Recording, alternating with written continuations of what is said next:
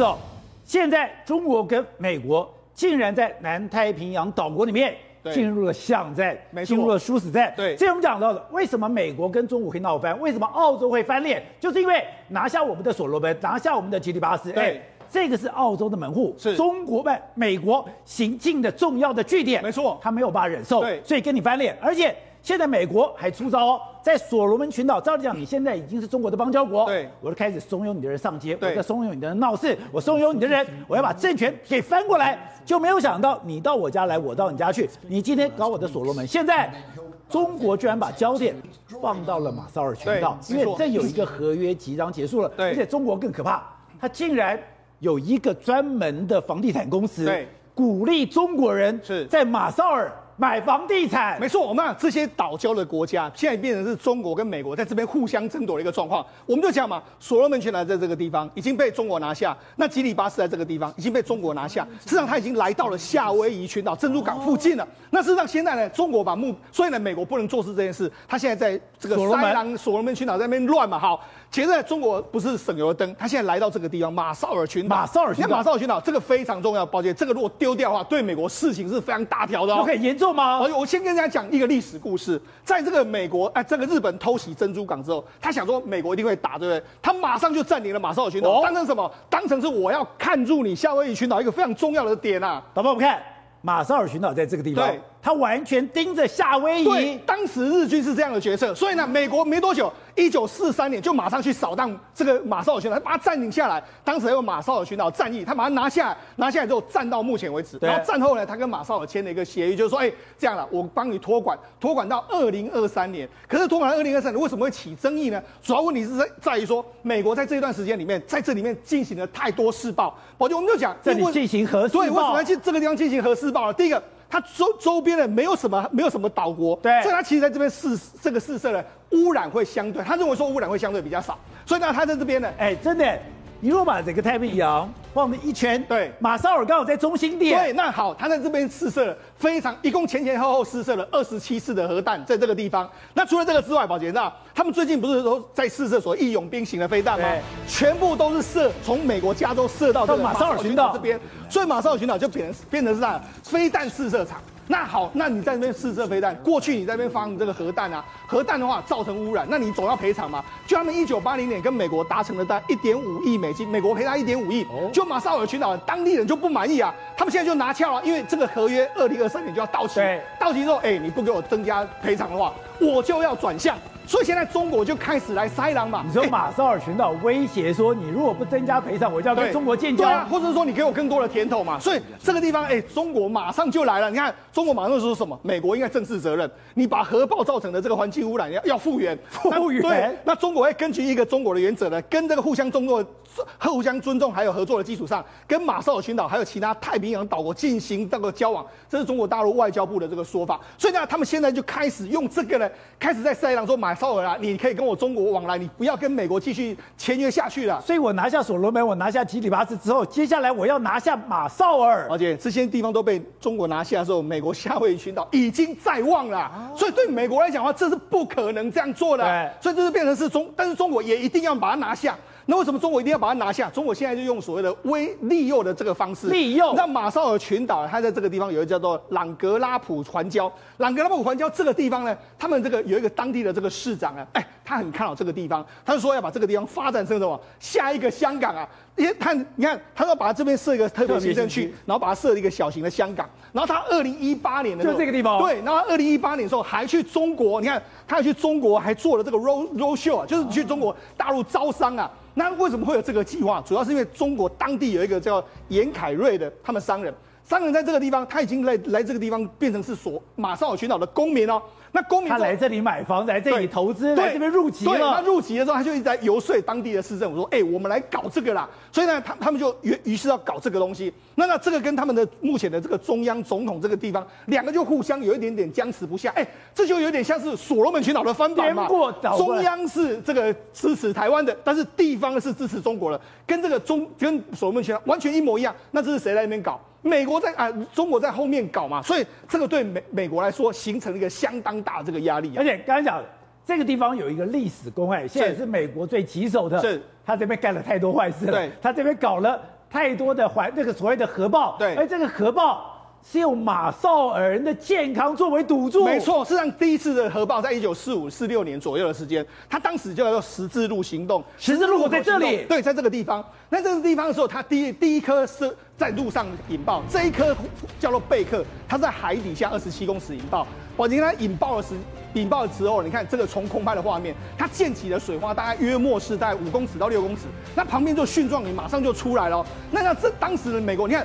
宝杰，我们仔细看到，当时在这个引爆点附近有很多军舰啊，对，他们在那边观察说，哎，军舰如果真的核爆这么近的时候，造成了怎样的一个情形？他们近距离的观察，他故意让那些军舰在这个核爆的中心看你的承受能力如何。对，所以你看他们做了这样测试的行动，原本还要再测试第三颗，但是因为那个核污染太难清除，所以他们要放弃，不要在水下引爆了。就没想到这个引爆行动的时候，证明了美国核试爆核核子弹是研发成功。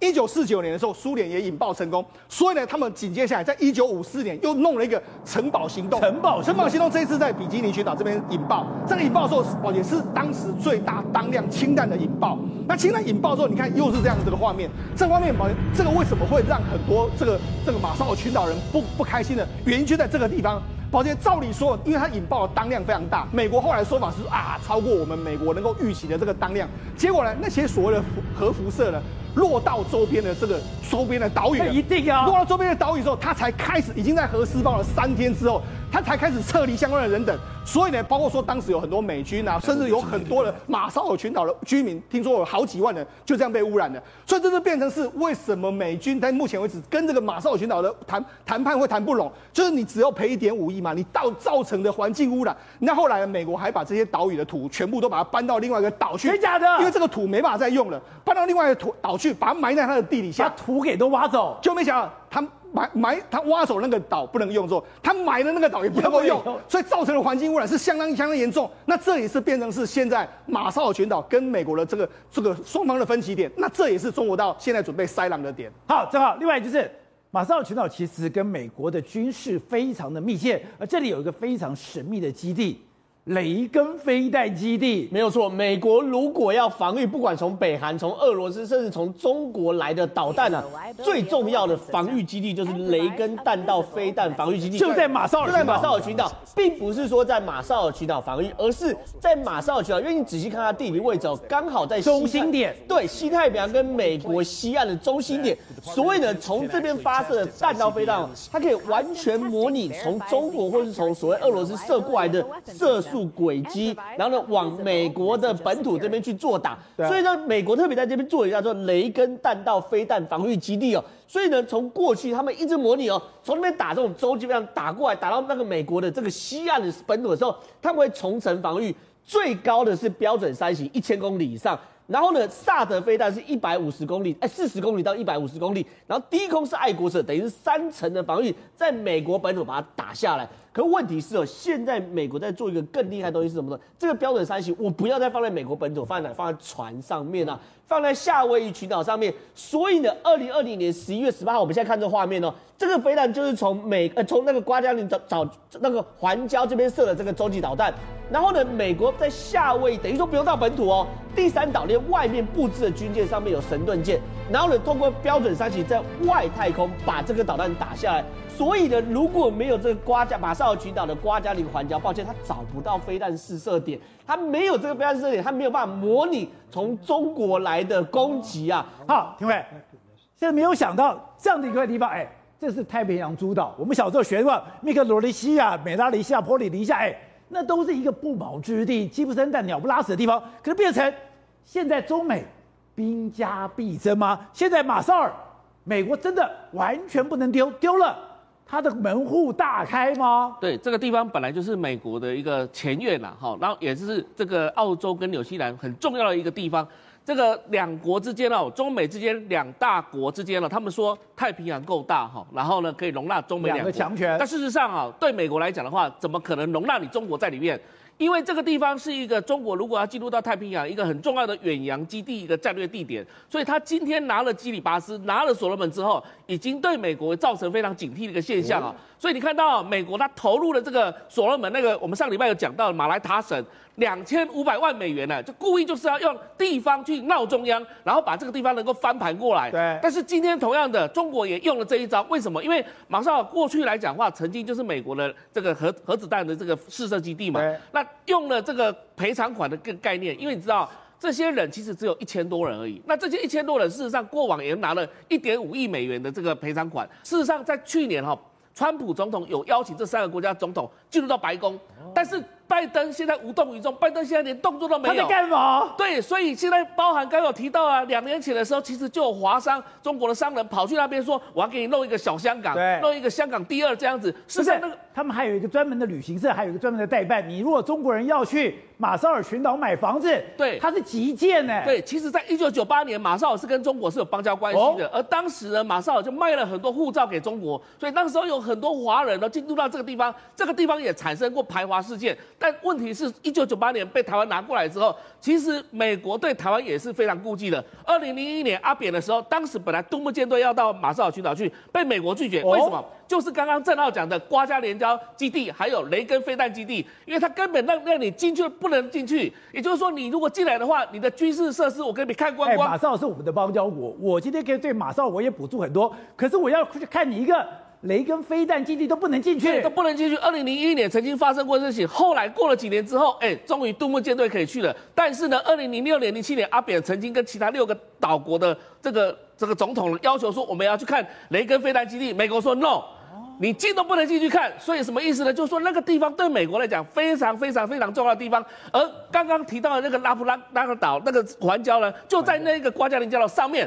那个上面，如果你建造一个小香港在那边，哎，开玩笑，你就每天都监视美国的经济输出，每天盯着你的雷根对嘛？所以，所以就变成说，中国它的势力绝对不能进到这个地方。这也就是为什么今天传出这个新闻出来的目的，就是说这些要警告拜登说，你赶快有所作为，你不要没有所作为，你不要到二零二三年的时候再来想这件事情。为什么呢？因为二这这笔预算哦。对马国来讲的话，他们是非常重要的。对，马马国它本身来讲，有百分之五十的这个国家总预算就靠这笔钱的。那另外搞捐助的，对，百分之三十才是靠中，靠我们台湾的。然后另外呢，他自己自筹经费。等一下，百分之五十是美国给。百分之三十台湾给，是他们自己只负责百分之二十，是没有错。所以如果说你美国给不起的话，难道要我们群岛，我们如果给不起的话，当然就中国给了啊。所以这个地方对以前来讲，刚刚你看为什么进行环这个所谓的核子试爆，当时美国军人就骗当地人说。不好意思，这个地方是上帝的地方。什么叫上帝的地方？因为呢，为了世界和平跟自由，所以呢，这个地方离俄罗斯很远，离苏联很远，所以我们在这里进行核子试爆，苏联看侦查不到。所以你要让我们进行核子试爆，为什么？陆地的核子试爆他们有了，内华达州、广岛、长崎都有了，都有数据了，但是唯一就是没有海上的核子试爆，所以在这个地方进行核子试爆。但问题是爆了之后。